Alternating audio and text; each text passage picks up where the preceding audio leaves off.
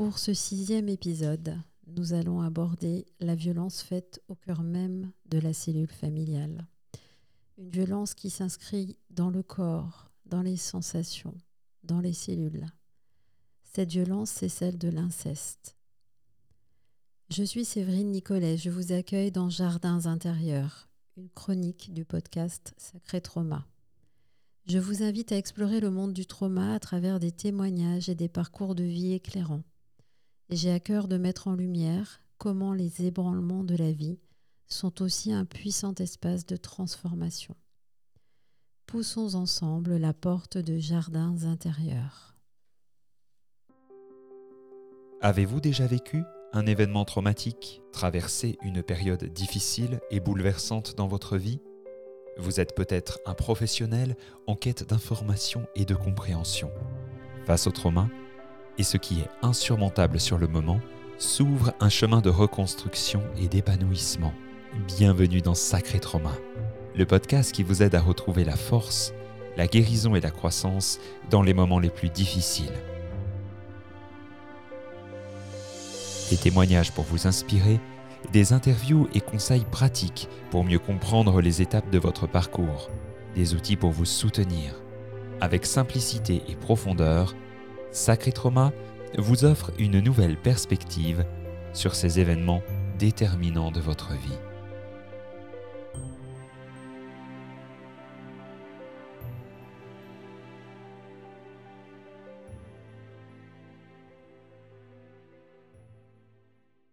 Aujourd'hui, c'est avec euh, une grande joie que j'ai le plaisir d'accueillir Carole. Bonjour Carole. Bonjour Séverine. Donc Carole, c'est euh, vraiment euh, une grande chance que nous avons de t'avoir ici pour témoigner autour d'un sujet qui est souvent difficile, un sujet tabou même on peut le dire, hein, celui de, de l'inceste. Donc on va démarrer comme d'accoutumé cet échange par euh, placer un petit peu euh, nos repères et, pousser la porte de ton jardin intérieur. Est-ce que tu peux nous expliquer un petit peu dans quel environnement, quel est ton terreau, où est-ce que tu, habites, d'où tu viens, qu'on fasse connaissance avec toi?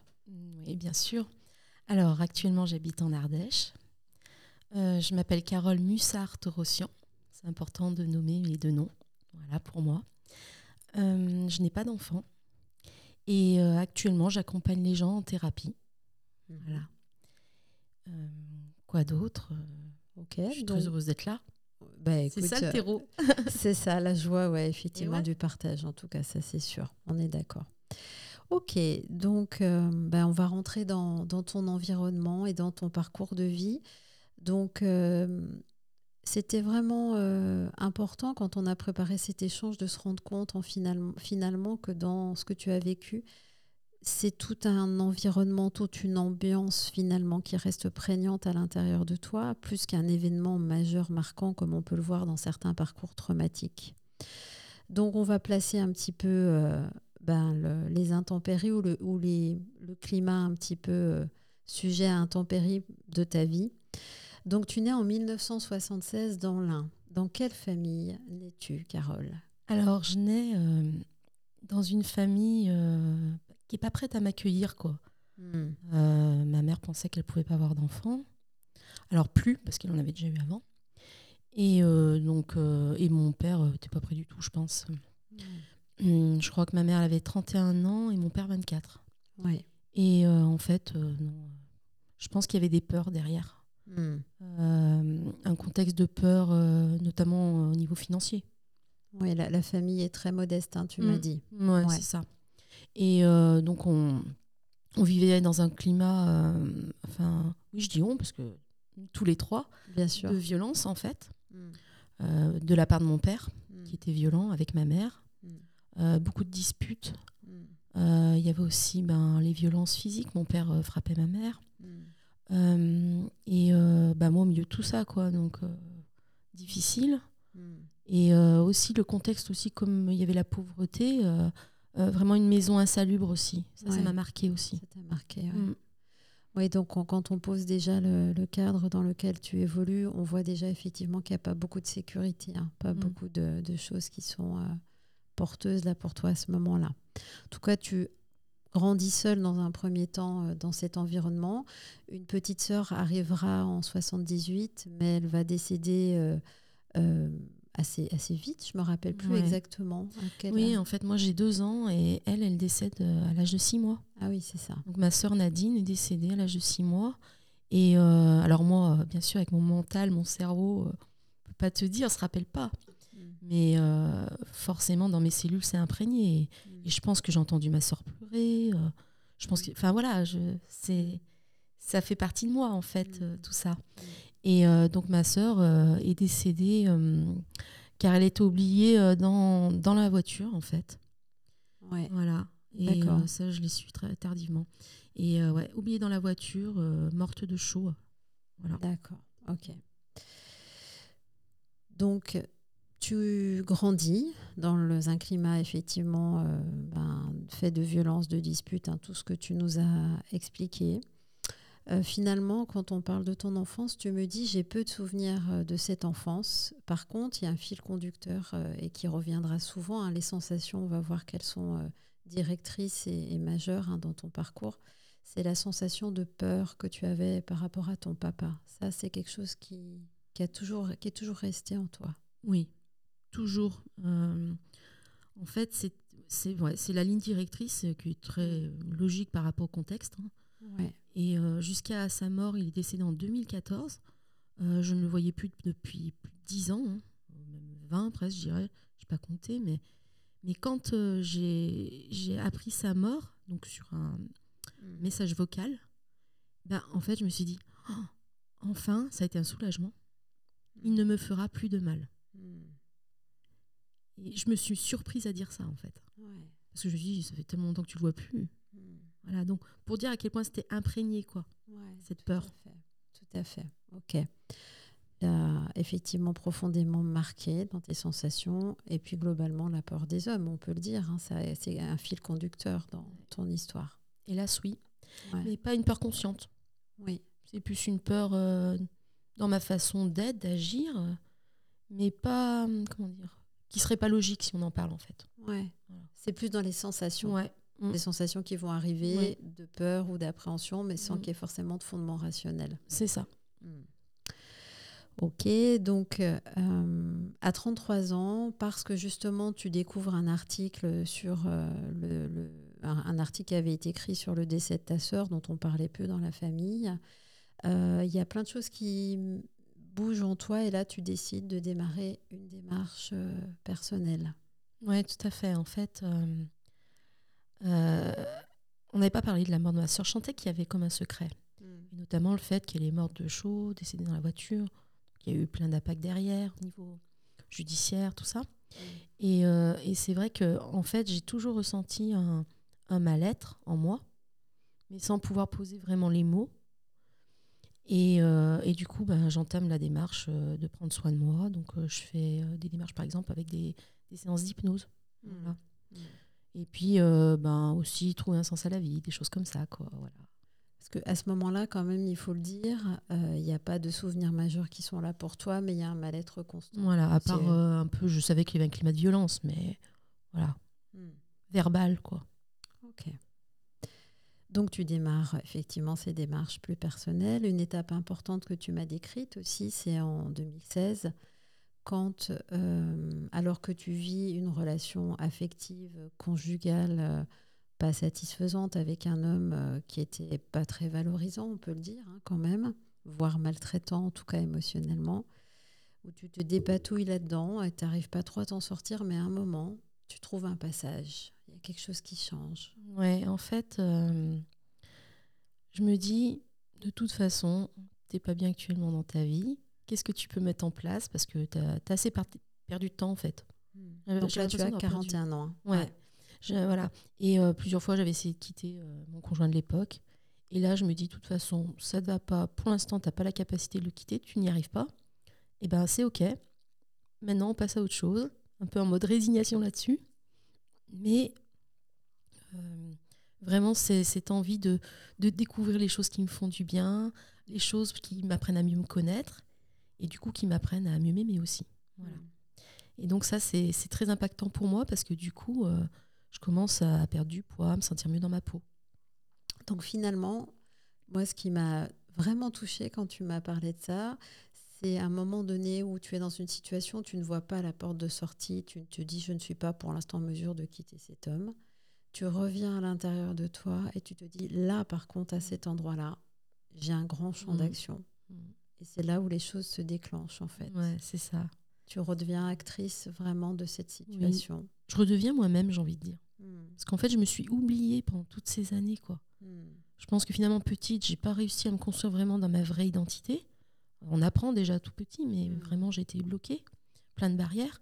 Et après, je me retrouve avec quelqu'un qui me met plein de barrières aussi. Mm. Donc là, c'est comme si je faisais exploser toutes les barrières. Et je disais, bon, bah maintenant c'est bon, tu penses à toi et qu'est-ce que tu as envie, quoi. Donc effectivement, bah, de, ce, de, ce, de, ce, bel élan va, va naître euh, pas mal de choses pour toi. Des formations vont s'en suivre, hein, qui vont être la base de, ton, de ta future activité professionnelle. Un mieux-être dans ton corps, puisque tu perds vraiment beaucoup de poids, tu te sens beaucoup plus confiante. On arrive à l'âge de 42 ans, une année après, et là, donc, il y a, quelque chose qui est très joli qu'on peut raconter. Euh, puisque la relation aux hommes est difficile pour toi globalement, mais il y a des exceptions comme dans toutes les règles hein, qui viennent confirmer la règle. Donc euh, à l'époque, ton meilleur ami est toujours présent hein, dans ta vie et il y a des choses qui, il y a des évidences à un moment donné qui se font pour toi. Oui. La, phrase qui m'a marquée et qui a changé ma vie vraiment, c'est euh, ben, Sébastien, donc mon meilleur ami, c'est la clé de ta joie intérieure. Mm. J'ai entendu ce message en moi, en fait. Mm. Et ça a tout bougé dans ma vie parce que je le voyais vraiment comme un frère, en fait. Mm. Ça a changé mon regard Qu'est-ce qui t'apportait de plus ou de différent des autres hommes et, et ben, à ce moment-là? Il me valorisait. Il me valorisait. Il avait confiance en moi, en, mes potentiels. Donc c'est important, ça. J'avais besoin de me sentir valorisée, en fait. Je connaissais pas ça dans mon couple. Donc euh, voilà, il, m'apportait de la joie, euh, grande complicité en fait, et, je me sentais entendue et comprise. Hmm. Donc une vraie belle qualité de lien quand même, hein. amicale certes à l'époque, mais une sacrée belle qualité de lien. Oui. ok, donc à un moment donné, ça fait aussi son chemin chez lui, dans ce que je comprends. Enfin, tu lui manifestes tout ça.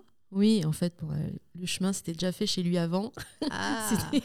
c'était moi qui l'avais pas fait. J'étais un petit peu en retard. Oui, j'étais en retard. Bah, je n'étais pas moi-même. Donc du coup, euh, c'est moi en fait du coup qui ai déclenché en fait euh, notre relation, voilà, en lui disant bah voilà, je te vois différemment quoi. Hmm. Et voilà. Et donc du coup, ben on a commencé notre relation en 2018. Hmm. Donc ça a changé plein de choses dans ma vie parce que enfin j'étais, c'est ça la définition, pardon, la définition de l'amour, hmm. c'est quand l'autre te laisse libre d'être qui tu es. Et, ça, c'est un travail d'équipe. Ouais, et ça, c'est ce qui t'a apporté. Ah ouais, vraiment. Et euh, la notion, donc on en avait parlé, très importante, qui me revient là, j'ai appris ce que c'était le consentement. Hmm. Et donc, euh, du coup, euh, c'est vrai que dans mon autre relation, j'avais beaucoup de pression psychologique, émotionnelle, il y avait de l'humiliation aussi, que là, bah, je me suis dit, mais en fait, bah, tu as le droit de dire non, quoi. Hmm. Et ça, c'est parce qu'il n'y a plus de pression en ah face. quoi. Vraiment. Mm. Ok, donc euh, ta vie affective euh, et ta vie de femme euh, se stabilisent. Hein. Donc là, effectivement, tu as 42 ans. Et probablement que cette sécurité aussi, j'imagine, va amener un autre événement quelques années plus tard. On est en 2019 où là, il se passe quelque chose d'essentiel pour mm. toi lors d'une séance d'hypnose. Ouais, c'était pas prévu que je fasse cette séance d'hypnose et ça s'est fait. Et en fait, euh, ben, une image en fait est revenue à ma mémoire. Euh, en fait, euh, j'ai vu une image de fellation de moi petite avec mon père. Hmm. Et en fait, ça, en fait, ça n'a pas été une révélation en fait. Ça a été un soulagement parce que je me suis dit ah mais ouais, ça y est, je l'ai ma réponse. La réponse que j'attendais depuis si longtemps à toutes mes questions, ce mal-être si imprégné dans mes cellules je me suis dit, mais ça y est, c'est bon là. Je, le savais en fait. Et hmm. tout mon corps parlait en fait. Mon mental, mon cerveau, il avait occulté. Mon mental, il, disait, bah oui, peut-être que c'est possible, mais t'en sais rien, donc t'as des doutes en fait. Hmm. Et euh, ben là, ça, ça c'est tout. Le puzzle, il se remet tout en place en fait. Toutes les pièces, elles, se remettent ensemble. Et j'ai pu faire des liens parce que mon corps m'a beaucoup parlé pendant toute ma vie. Donc j'ai eu des, problèmes de, de, douleur pendant les rapports sexuels. donc ça s'appelle la dyspareunie. Donc ça peut être des brûlures, des choses comme ça. Euh, ça peut être même euh, avec euh, lubrification. Hein. Mm. C'était pas un problème de sécheresse en fait. Mm. le vaginisme, la première fois que j'ai mis un tampon, je me suis retrouvée aux urgences. Mm. C'était tout contracté autour et j'ai voilà, j'ai pas compris ce qui m'arrivait quoi. Mon corps me parlait déjà. Il se protégeait de toute intrusion. Donc ton corps, lui, vraiment, il, te témoignait de, des violences que tu avais subies. Hein. Ouais, tout à fait. Et euh, puis à l'époque, j'avais pas la conscience de maintenant. Hein. Bien sûr. Euh, bah, on, vit avec, quoi, mais on ne sait pas, en fait. Et puis après, euh, il y a eu plein de choses, troubles du comportement alimentaire. Donc ça, ça m'a poursuivi pendant longtemps, même encore maintenant, j'ai des petites phases des fois. Mm. C'est-à-dire que je pense depuis très jeune, je me suis rappelé que je mangeais des gâteaux en cachette bah, pour, un trop, pour gérer un trop plein d'émotions ou pour gérer un, un vide aussi. Ouais. Enfin voilà, je pense que hum, depuis l'enfance, je me suis construit avec cette nourriture qui me sécurisait quelque part. Donc ça palliait au manque de sécurité que j'avais en parallèle, à tout niveau. Voilà, donc, euh, donc ce qui explique mes variations de poids euh, pendant longtemps. Ça, c'est quelque chose que, dont tu as beaucoup parlé, hein, mm. que, que, dans ton corps, une des marques aussi de ce que tu avais subi, c'était ces problèmes de poids, problèmes d'obésité, même à un moment donné. Oui, oui, oui. Et euh, du coup, mon, mon, corps, heureusement, j'ai pas eu trop d'impact sur ma santé, j'en ai. Hein. Mais bon, ça aurait pu être bien pire. Je fais pas de diabète, des mm. choses comme ça. Mais je dois vraiment faire attention maintenant. Et, euh, et c'est vrai que c'est vraiment la problématique qu'on entend souvent. Hein, les victimes de violences sexuelles, elles prennent du poids, elles se protègent. Et moi, j'ai vraiment cette sensation. C'est-à-dire, quand je suis vraiment mince, je me sens super bien dans ma peau. Mm. Je me sens légère. Je me sens, je sais pas, je suis pas la même personne. Mais en même temps, bah, je sens le regard des hommes sur moi, en fait. Mm. Et ça me met dans un système d'insécurité qui me plaît pas, en fait. Donc, euh, c'est, euh, bah, ça va pas ensemble. Donc, voilà. Donc, du coup, euh, bah là, maintenant que j'ai la conscience que j'ai maintenant, ça va de mieux en mieux par rapport au rapport avec mm. le, regard des hommes. Mm. Mais c'est encore, c'est encore présent. Ouais, tu me témoignais vraiment de, de choses qui se réveillent de manière très, on va dire, et, systématique ou en tout cas avec des formes de réflexes où naturellement tu vas être un peu sur le qui-vive mm. en fait, comme si ton système nerveux il, est, il était naturellement, même si tu me dis ça largement beaucoup beaucoup progressé, mais ça reste. Tu m'as très bien dit d'ailleurs, ça reste en nous. Mm. C'est ça. ça. reste en nous. Donc en fait j'apprends à vivre avec. Et euh, à le voir plus rapidement parce qu'avant j'étais pas consciente en fait. Maintenant je conscientise ma façon d'être, de ressentir les choses et ah, donc, du coup, j'ai une capacité d'action dessus, en fait. Soit je reste dessus, je me morfonds. Hmm. Et c'est OK aussi de se morfondre. Hein. On a besoin d'étapes comme ça. Hmm. Soit, eh ben, euh, ouais, OK, c'est ça. Ah ouais, OK. Bon, bah, c'est bon, je passe à la suite, là. Hmm. Ouais, tu comprends. Je suis pas dans le déni. Ouais. Je l'accueille et après, euh, je fais autre chose. OK. Donc là, c'était vraiment important de dire que cette séance d'hypnose en 2019, ça a été une révélation, cette image claire et nette de ce que tu as vécu. Il y a eu d'autres images aussi qui te sont revenues de violences, euh, notamment tu m'as dit j'ai une image euh, où je, vois mon père qui m'appuie la tête au sol ou ma mère avec la tête en sang. Il y a eu d'autres images, mais finalement c'est surtout une espèce d'évidence où quand tu vois ça, quand tu es relié à, cette, ce souvenir-là, tout s'aligne à l'intérieur de toi. Et ce que tu nous as décrit là, hein, toutes ces problématiques que tu ressentais dans ton corps, enfin, elles ont une explication. Mm. Tout à fait, j'ai envie de rajouter quelque chose. Euh, il y a la phase, pour ma part, je l'ai eu, la phase d'hypersexualisation. C'est important d'en parler parce qu'il y a beaucoup de, personnes, oui. je dis pas des femmes, hein, c'est, ça mm. peut être pour les hommes aussi, c'est important de le dire, qui, culpabilisent en fait des actions qu'ils ont pu avoir au niveau de la, sexualité. Mm. Moi, en fait, je pensais que je pouvais être aimée qu'à travers mon corps. Mm. J'avais connu que ça, en fait. Le premier homme de ma vie, c'est mon père, hein, il faut le dire. Et je, pensais qu'être aimé, c'était à travers le corps, en fait. Hmm. Donc, du coup, j'ai eu des phases, enfin, j'avais pas de repères dans la sexualité. Et donc, comme j'avais en plus des, problèmes de douleur à la pénétration, et eh ben, disons les choses, du coup, pour compenser, et eh ben, je faisais des fellations. Hmm. Parce que je me disais, bon, ben, c'est un moindre mal. Et puis, euh, bah, du coup, je serais quand même aimée, quoi. Alors que. Hmm. Clairement, maintenant, je sais très bien que ça ne fonctionne pas comme ça. Hein. Mais, mais du coup, je dis ça pour que les personnes qui m'entendent là, bah, qu'elles arrêtent de culpabiliser, que ne sont ce, bah, les mots qu'on entend, hein, euh, ce ne sont pas des traînées. Mm. Et encore, je suis polie. Mm. Euh, pour les hommes, on en parle moins, mais bon, c'est pareil. On pourrait dire euh, bah, des accros au sexe. Mm. Mais s'il y a quelque chose qui est vraiment, comment dire, déréglé, quoi, on va dire, mais c'est parce qu'en fait, ça n'a même jamais été réglé, en fait. Bien sûr.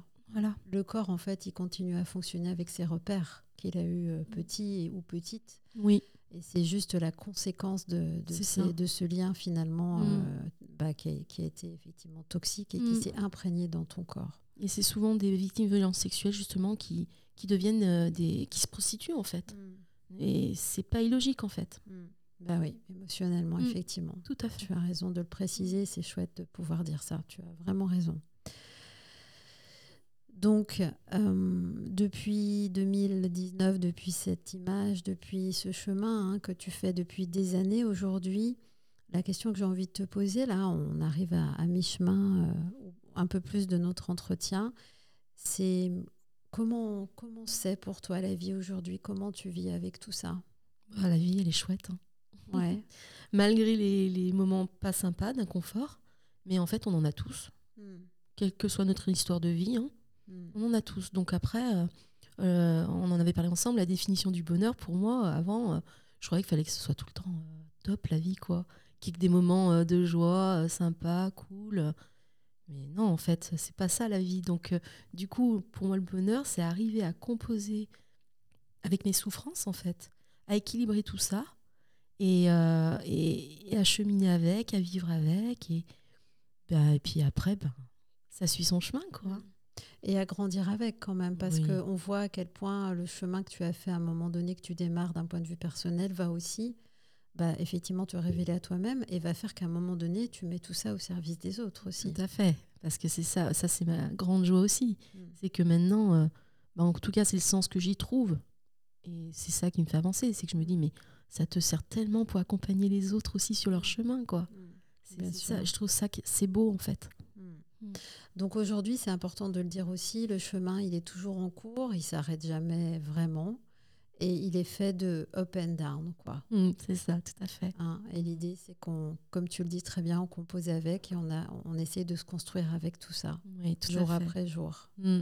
Et du coup, on a, ce qu'on avait dit, hein, c'est que tout ça, ça m'a obligé à apprendre à m'aimer, mettre en place des choses pour apprendre à m'aimer. Je m'aime pas à 100%. Je pense que c'est pas possible. C'est mon point de vue. Je pense pas que ce soit possible. Mais, mais en tout cas, je m'aime de plus en plus et, et du coup, j'aime de plus en plus euh, les autres. Ça va ensemble. Ouais, c'est un, des. Donc, dans les, dans les, effectivement, dans les choses que tu as apporté euh, cette expérience de vie, c'est ce que tu m'as dit. Il y avait cette définition très belle du bonheur hein, qui était vraiment de pouvoir faire des choses en conscience qui me nourrissent et être pleinement actrice de ma vie. Donc, ça, c'était très beau. Il y a ça aussi que tu viens de redire qui est très chouette. Hein, vraiment, euh, pouvoir j'ai pas eu le choix, j'ai dû apprendre à m'aimer et venir chercher à l'intérieur de moi cette estime de moi. Euh, et puis tu m'as parlé aussi, euh, on y reviendra peut-être après euh, sur l'histoire de la parole, parce que je pense qu'on pourra conclure là-dessus, c'est une, très mm. belle image.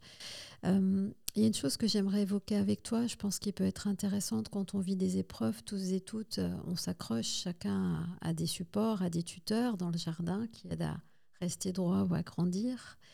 Donc toi, parmi les choses qui t'ont aidé à, grandir, en tout cas qui t'ont soutenu, il y a eu ben, un placement d'un mois à la DAS et surtout après, suite au décès de ta sœur, hein, un retour, enfin en tout cas un accueil chez tes grands-parents. Oui, tout à fait. Je pense que du coup, les grands-parents, ils ont en fait, en fait fait le rôle de mes parents. Hmm. Mes parents n'étaient pas en capacité émotionnelle de le faire. Hmm. Et finalement, cet épisode que j'ai eu d'à peu près un an et demi, je crois, bah, je pense que ça m'a permis de, poser des structures, des fondations solides, en mm. fait, pour qu'après je puisse, euh, ben, j'ai envie de dire, un peu m'élever toute seule, quoi. Mm. Voilà, donc mm. ça m'a aidé à grandir, ça, je pense, grandement.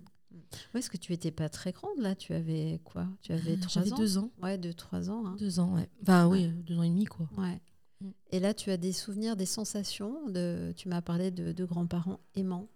Oui, en fait, euh, bah, je me rappelle de ma grand-mère qui, qui s'occupait de moi, qui, qui, me bordait dans le lit le soir, après avoir mis la couverture chauffante, euh, parce que la, la pièce n'était pas chauffée. Mm. Ça, je me rappelle. Je me rappelle pas de beaucoup de choses, mm. mais il y a des petits moments comme ça, je me rappelle. Mm. Et puis, euh, mon grand-père, euh, je, je, riais beaucoup avec lui. Mais ça, c'est plus ma grand-mère qui me l'a raconté. Je me rappelais pas trop, mais ça résonne. Ma grand-mère me disait Oui, j'étais toujours en train de vous engueuler parce que vous y un peu les, les fous, quoi. Donc, je pense que j'ai eu des, une base solide quand même. Euh, heureusement qu'ils étaient là. Ils t'ont fait, découvrir d'autres manières d'être en lien, quoi. Ça, à travers l'humour, à travers et surtout avec un homme, et puis la chaleur de, de cette grand-mère avec ses mm. couvertures chauffantes. Ça nous ramène longtemps en arrière, ça. Hein. Et puis, il y a une autre personne qui, a, qui a fait soutien pour toi. Alors ça, c'est très joli. Et tu vas nous expliquer pourquoi. C'est Madonna. oui, j'adore. ça, c'était plus vers l'adolescence. quand J'étais au collège. Bah, en fait, euh, bah, c'est une copine qui me l'a fait découvrir. Je ne connaissais pas. Mhm. Et donc, toutes les deux, bah, on s'amuse à danser sur les chorégraphies, tout ça. Et en fait, moi, ce que j'ai aimé, c'est un personnage, Madonna. C'est qu'elle m'a donné confiance en moi. Parce qu'elle elle joue avec le regard de l'autre, elle provoquait les autres. Et du coup, je me suis dit, mais ouais, moi aussi, je peux provoquer, et ça m'a donné confiance en moi, en fait. Hmm. Mais je provoquais dans ma attitude, dans mes. Pas juste pour provoquer l'autre, juste parce que ma façon d'être, en fait, parce que j'avais un côté un peu original, des fois, hmm. voilà. Et ça m'a donné confiance, ça m'a aidé à me construire ma personnalité, quand même. Ça t'a donné euh, finalement le feu vert pour dire bah, sois toi-même, un peu rebelle dans ce que je mmh. comprends, un peu cash, mais voilà, c'était toi quoi. Ouais, tout à fait. vraiment toi. Mmh. Ah, c'est rigolo de voir comme des fois des stars peuvent. Eh euh, oui, elles ont un impact. Ouais. Et puis donc les amis, bien sûr, que, qui ont fait soutien. Euh, l'humour. Ah oui.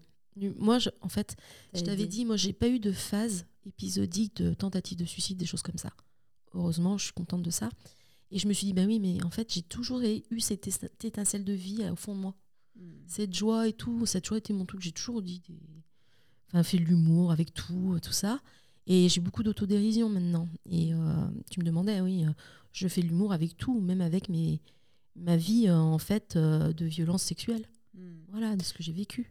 Donc ça, c'est quoi? C'est un moyen pour toi de d'accueillir et en même temps de mettre à distance un petit peu? C'est quoi? Alors, je pense qu'il peut y avoir une mise à distance des fois, effectivement, mais pas que. Je pense parce que je suis pas du tout dans le déni. Mmh. Euh, c'est un, moyen de se dire, bah, ça fait partie de ta vie, ok, mais tu n'es plus une victime en fait. Mmh. Tu l'as vécu et tu es une survivante de l'inceste. Mmh. Donc ça, euh, je me positionne plus en tant que victime. Et c'est important d'avoir cette position de victime à un moment donné. Mais après, bah, tu as la phase où tu peux passer à autre chose. Hmm. Et moi, je, me sers de ce que j'ai vécu en tant que victime pour aider possiblement des victimes actuellement et des personnes euh, qui ont besoin de joie dans leur vie aussi. quoi. Hmm. Et moi, je me raccroche à la joie. quoi. Hmm. ça, la vie. Est-ce que la question qui vient quand même, parce que tu n'as pas eu d'idées très noires, tu as parlé quand même de moments des fois de désarroi, de désespoir, comment on sort de, de ces moments-là? Qu'est-ce qui nous aide à tenir? Ben, Ce qu'on aime faire. Je pense qu'en en fait, quand on n'est pas bien, ben, s'autoriser déjà à pas être bien, hmm. en, ne culpabilisant pas par rapport au regard de l'autre, justement, qui hmm. qui va pas comprendre. Mais tu as tout dans la vie. Tu as de l'argent, tu as une belle maison, tu as un chien, hmm. tu as une belle voiture. Mais non. Mais qu'est-ce qui se passe en nous quoi? L'émotion, ça, ça ne s'explique pas. On peut pas juger les gens par rapport à ce qu'on voit autour d'eux il n'y a que qui savent ce qui se passe en eux. Mm. par contre, on n'a pas toujours les mots pour dire ce qu'on, pourquoi on ressent ça. Mais pour autant, on a le droit de pas être bien. Mm. Mais après, ben, c'est bien de se raccrocher à des choses qu'on aime bien faire. Quoi. Mm. Moi, je pense que ça aide. Par, par exemple, moi, euh, tardivement, j'ai appris à monter à cheval. Voilà. Je me suis dit, euh, tu as toujours eu peur de monter à cheval, mais arrête, quoi, c'est bon. Vas-y. Et c'était génial. Ça a été euh, une grande source de bonheur, quoi. la danse aussi, j'ai toujours aimé danser. Et puis, bah oui, voir des amis, rigoler. Hmm. Voilà, quoi, voir du monde. Et puis, donc, on a quand même évoqué, on va, on va lui rendre un nouveau hommage à hmm, bah Sébastien. Donc, euh, Je garde le meilleur pour la fin. voilà. Donc, en tout cas, euh, voilà, lui, parce que j'imagine que c'est pas rien euh, de, d'être ton d'être ton mari déjà par la personnalité qui est la tienne qui est extrêmement forte lumineuse et puis aussi par bah, tout ce parcours de vie donc lui qu'est-ce qu'il t'apporte? Parce qu'en plus, il connaît toute ma vie. Oui, j'imagine. Et donc, ce qu'il m'apporte, c'est la posture de non-jugement. Hmm. Et il m'a, il m'a, voilà, il m'a, appris le consentement, justement, sans me mettre de pression. Et donc, pas de pression au niveau sexuel, vu mon passé. C'est hyper important. Hmm. Donc, euh, voilà. Euh, lui, il, sait ce que c'est le consentement, donc il me l'apprend. Hmm. voilà, il sait. Moi, on m'a pas appris. Donc, en fait, il, il, a un rôle là-dedans, mais il le il le fait, mais vraiment naturellement. Hein. C'est mm. pas, ouais, voilà. Il n'est pas moralisateur. Et surtout, ce qui est important, il me laisse libre d'être qui j'ai envie d'être, quoi. Mm. C'est ça l'amour pour moi. C'est tellement beau, quoi. Mm. Donc, nous arrivons au terme de, ce bel échange. Euh, du coup, donc, dans les choses euh, qui t'ont fait venir jusqu'à ce micro et des choses qui sont peut-être aussi héritées de ton parcours de vie, c'est l'importance des mots, l'importance de la parole, de libérer la parole, c'est ça que tu m'as dit. Oui, j'aime bien ce terme libérer la parole parce que les, gens ont beaucoup peur de parler et je comprends parce que ça a plein d'impact. Mais moi, je trouve que tant qu'on garde les mots M-O-T-S, pardon, et, et, ben on garde les mots M-A-U-X aussi à l'intérieur de nous. Et moi, en fait, pour ma santé, je libère la parole. Hmm. Euh, parce que, voilà, et en disant les mots, là, là vous m'entendez parler, vous allez ressentir des vibrations aussi dans vos cellules. Et, voilà, et j'espère que ça résonnera en vous pour ce que vous avez besoin là maintenant, en fait. Hmm. Et ça, c'est moi, ça m'a beaucoup aidé de parler. Hmm. je trouve que c'est hyper important. C'est pas, ça ne suffit pas parce qu'il y a plein d'autres choses à mettre en place.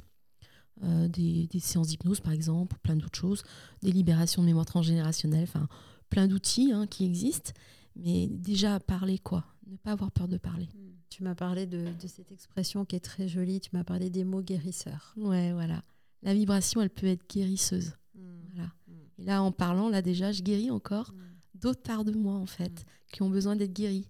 Je ne sais pas forcément lesquelles, mes cellules, elles savent, mon corps, il sait. Et moi, je peux témoigner que face à toi, ça, ça, ça me touche aussi profondément. Ça guérit aussi probablement des parts de moi. Et surtout, il y a un lien qui s'instaure entre toi et moi, là, qui fait de toute façon déjà beaucoup de bien. Tu vois, se remettre en lien, je pense que c'est important aussi. Oui, très important. On n'est pas tout seul.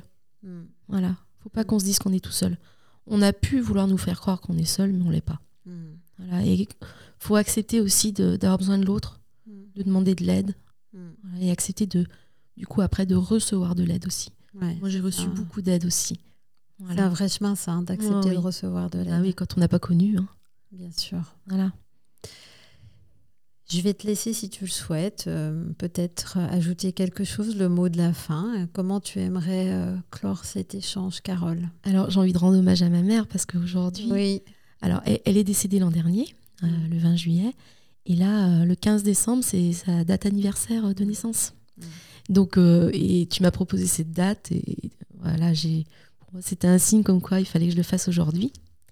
Donc, maman, je te dis je t'aime et j'ai l'émotion. Bien sûr, qui est là. Et oui. C'est assez incroyable de voir que j'avais une seule date de disponible et c'était celle-là. Et eh oui. Et puis mon père aussi, je lui dis que je l'aime aussi, papa, je t'aime aussi parce que moi, pour moi, euh, on peut pas avoir envie de blesser les autres euh, par hasard c'est qu'on a été très blessés nous-mêmes aussi. Hmm. Voilà. Donc, euh, j'essaye de. Il n'y a pas d'excuses, hmm. mais il y a des explications. C'est Moi, en tout cas, c'est ma, ma manière d'avancer. Hmm. C'est ma la force, là, je la puise là-dedans, trouver un sens aux choses, à ce qui se passe dans ma vie. Et la résilience, du coup, être dans cette résilience, parce que cette force-là, bah, elle me permet. Euh, le sens, c'est d'aider les autres aussi. C'est ça le sens de ma vie, c'est de pouvoir apporter de l'aide aussi aux autres, en commençant par moi-même. Voilà. Et euh, du coup, c'est hyper important. Et, surtout, moi, j'ai vraiment envie d'insister là-dessus. Ne, doutez pas de, de, vos sensations dans le corps. Le corps, il sait. Hmm.